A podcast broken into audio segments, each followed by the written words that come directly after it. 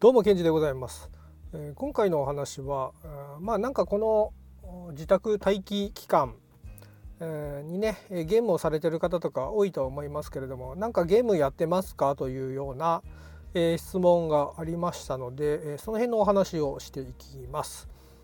えまずスマホゲームに関しては、まあ、私はずっとロマサガ RS を発売当初からずっとやっておりまして、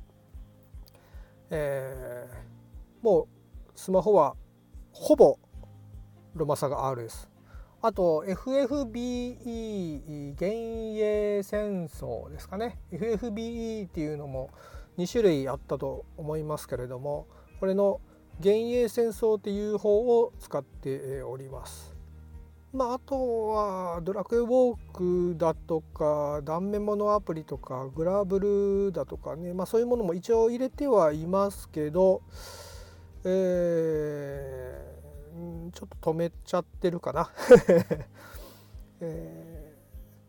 ー、ちゃんとコンスタントに毎日更新してるのはロマサガ RS は間違いなくやってますね。えー、あとプレステの方だとと FF7 のリメイクですね。こちらの方発売されまして、えー、まあおそらく3部作ぐらいになるんじゃないかというね一つのお話が3つぐらいに3つか4つぐらいに分かれるまあ4つも分かれないだろうけれども、えー、まあ、いくつかに分かれて発売されるということで、まあ、発売日が伸びましたけど4月の10日に、第1弾ですかね、えー、発売されまして、えで私も発売日ちょっと勘違いしてて、え13日ぐらいだったかな？にダウンロード版を購入して、まあ、インストールして、えー、ということで、まあ、かなり時間かかったんでねもう一日ほったらかしてましたけれどもでそこからまあ昼間夜、まあ、時間見っけてちょこちょこやってとりあえず私がやってのんびりやって30時間ぐらいでしたかねちょうど30時間ぐらいでした。で、えーまあ、1周目えー、クリアしましたね。で私 FF7 のオリジナルをきっちりやってなくてあのどんな話かっていうのをちゃんと理解してない状態だったりして、まあ、キャラクターの名前とかはね、まあ、もちろん聞いたことがあったり、えー、ゲームをしてるね、え、人たちと会話をしてたりして内容を少し知ってる部分ももちろんありはしたんですけどきちんと頭からケツまで通ってなかったと。いうところなんで、えー、まあほとんど初心者に近いような感じで、えー、このリメイク版をプレイしたということになるので、え、オリジナル版との違う部分とかその辺っていうところにき、ね、あの気がつけずプレイしたっていうところもありますが、えー、まあこれから FF7 リメイクまあオリジナルを知らないという方でもね、えー、全然問題なくできますので、えー、でモードがクラシックモードイージーモードノーマルモードっていうこれまあ操作方法の、うん、違いというかサポートが入るというかねクラシックモードだったらプレイにちょっとサポートが入ってプレイしやすくなりますよみたいな。でまあそれの程度その辺をね利用してもらったらやりやすくなりますし、えー、で1周目クリアするとハードモードっていうのが出てくると。でハードモードじゃないと手に入らないものっていうのがあるので、えー、まあ、やり込み要素としてハードモードをやってみてくださいという感じのところですね。えー、なので1周目そのハードモードとじゃないと手に入らないっていうのはスキルブックというのがあって、まあ、手にする武器にステータスアップの要素というのがあってでポイントを振り分けて、えー、その上げたいステータスをね、えー、選んででステータスアップをして、えーまあ、敵に挑むと。でまあリセちゃんとポイント振り分けのリセットもできて、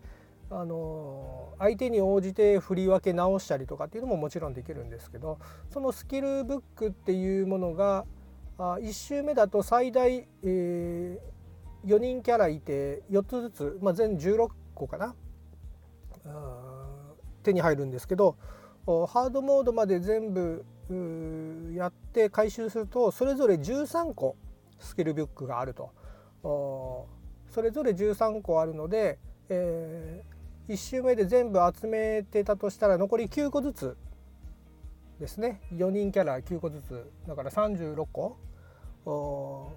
あるので、えー、まあ、それをハードモードで、えー、ゲットしてくださいということに、なりますかね。あと、まあ、1周目私のんびりやって、えミュージックの取りこぼしが3つあったかな。えー、まあ、1周目クリアした時にね、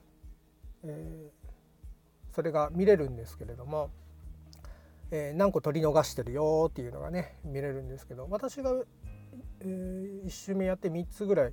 そのジュークボックスみたいなのがあって BGM をね変更させたりとかできるのがあったりするんですけど、まあ、それもね、え、絶対集めなきゃいけないというわけではないですけれどもお、まあ、やり込み要素の一つとして集めてみてくださいという感じですけれども、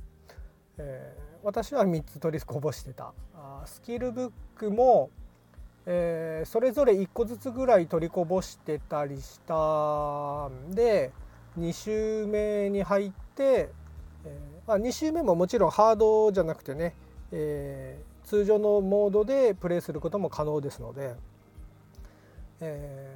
ー、でそれを手にしてでハードモードを今度プレイしてスキルブックを取っていこうかなという段階にありますけれども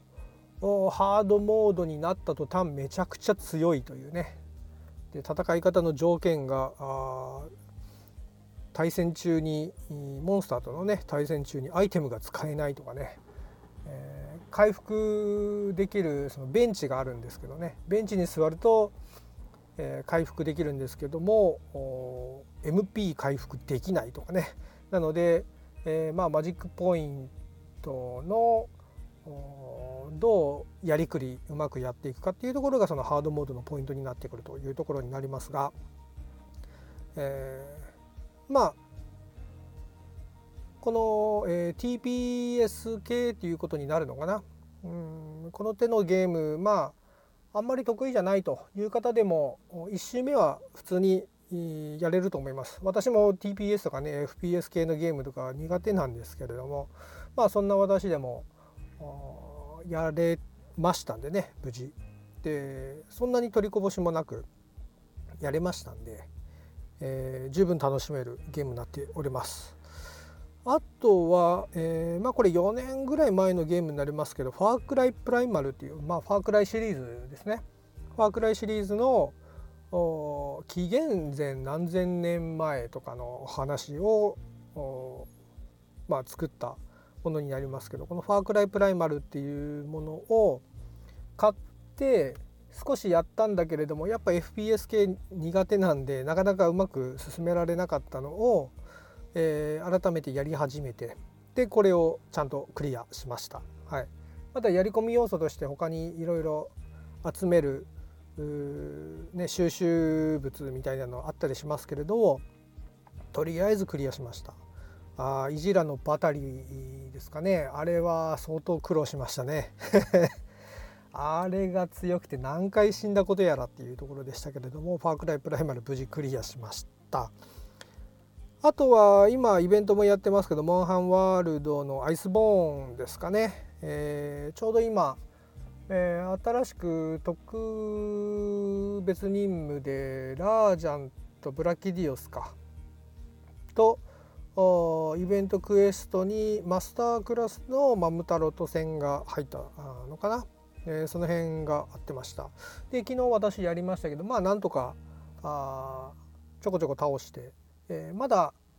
はぎ取りで揃いきってないものがあるので全部は揃ってないですけれどもとりあえずなんとか、えー、まあマルチでね、えやらしプレイさせてもらいましたけれどもまあ私ソロじゃなかなかあ下手くそなんで。ただブラキディオスはほぼソロと言っていいぐらいでしたね。あの救難信号を出した方がまだランクが低い方で、えー、どうしてもうまく立ち回れないということで回復に徹してもらうことになったんですね。で私がほぼまあ、ガチャ押しで 突っ込んでいって。でこれが制限時間いっぱいいっぱいギリギリでなんとか倒すことができたっていうことになったんですけどいやあれは強かったですね。やっぱ一人でやるときつい。マルチモードを一人でやるのがきついですよね。さああそんなとこかな。とりあえずまあロマサガ RS で FF の 7R は、えー、クリアしてハードモードをこれからやりますと。でファークライプライマラクリアしました。モンハンワールドももうちょっと、えー、素材集めのためにプレイをしますと。ゲームでったらこれぐらいかな今やってるのが。うん。あとゴーストリコンブレイクポイントも買ってプレイしてない状態でプレイをし始めるやろうかな、うん、でもやっぱり難しいなみたいな感じでね。ただまあその苦手要素克服のためにファークライプライマルとかやってたんで。まあモードをね、えー、簡単なモードに設定して、えー、なんとかプレイをしていこうかな苦手克服をねしていこうかなというところです。はいまあそんな感じで、えー、私の最近のゲーム事情といいますか、まあ、最近やってるゲームのお話でございました。えー、まあ、もしやったことない人いらっしゃいましたらやってみてください。まあ、動物の森が今流行ってますけれどもね、えー、そちらでもいいかもしれませんが、えー、まあ、何かしらね買ってやってみてください。それではまた。